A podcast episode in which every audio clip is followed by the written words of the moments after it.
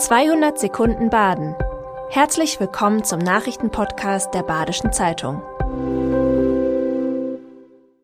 Die Nachrichten am Freitag, den 10. November.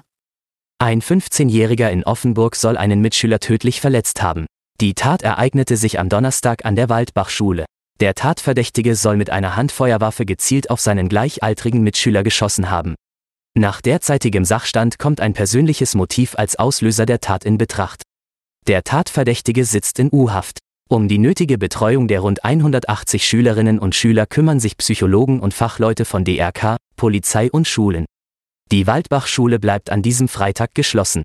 Der SC Freiburg siegt 5 zu 0 gegen Batschka Topola und wird damit auch 2024 europäisch vertreten sein.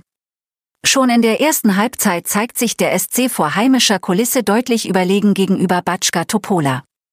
Röhl trifft zum 1 zu 0. Die Freiburger vergeben allerdings auch zahlreiche Torchancen. Erst in der zweiten Hälfte läuft es so richtig. Eggestein und Weishaupt bauen die Führung auf 3 zu 0 aus. Der eingewechselte Junior Adamo erzielt sein erstes Pflichtspieltor für die Freiburger. Und Doan erhöht sogar noch auf 5 zu 0. Dieser grandiose Auftritt sichert in Gruppe A mindestens Platz 3 und damit die Conference League. Die Ambition muss allerdings heißen, Platz 1 und die direkte Qualifikation für das Achtelfinale. Eine Reliquie aus dem Wallfahrtsort Lourdes kommt am Sonntag nach Freiburg. Die Reliquie der heiligen Bernadette. Von ihr gibt es zwei Reliquien. Eine, die in Lourdes aufbewahrt wird und eine, die weltweit unterwegs ist. Die berühmte Pilgerstätte Lourdes liegt in den Pyrenäen. Die Kraft, die eine Pilgerreise spenden kann, könne man aber nun auch vor Ort in Freiburg erfahren, so der Domkapitular Bernd Gerke. Am Sonntag, den 12. November wird die Reliquie von 13 bis 18 Uhr im Freiburger Münster gezeigt. Um 17 Uhr gibt es eine Marienfeier mit Lichterprozession und Liedern. Am Montag zieht der Schrein weiter Richtung Bayern. Die Wohngeldstelle schließt für zwei Wochen, um unbearbeitete Anträge abzuarbeiten. Schon vor der Reform des Wohngeldes zum 1. Januar 2023 war die Stelle der Menge eintreffender Anträge nicht gewachsen. Mit der Reform verdreifachte sich die Zahl der Antragsberechtigten. Viele Bürgerinnen und Bürger warten monatelang auf die Bearbeitung ihrer Anträge. Nun zieht sich die Behörde zurück, um Rückstände abzubauen.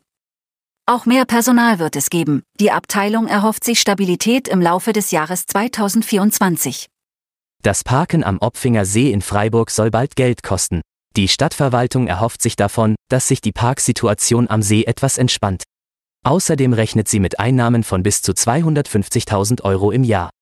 Das Geld soll dafür verwendet werden, die Gegebenheiten am See für alle Besucherinnen und Besucher zu verbessern. So soll es beim Forstamt eine zentrale Ansprechperson geben, die sich um Pflege der Freizeitflächen und Naturschutz am See kümmert. Geplant sind auch zusätzliche Grillstellen. Tagestickets sollen regulär 5 Euro kosten, an den Wochenenden und Feiertagen in der Hochsaison 10 Euro. Auch Jahrestickets für 100 Euro soll es geben. Ende November wird das Thema vom Gemeinderat endgültig entschieden. Das war 200 Sekunden Baden. Immer montags bis freitags ab 6.30 Uhr. Aktuelle Nachrichten rund um die Uhr gibt's auf der Website der Badischen Zeitung badische-zeitung.de.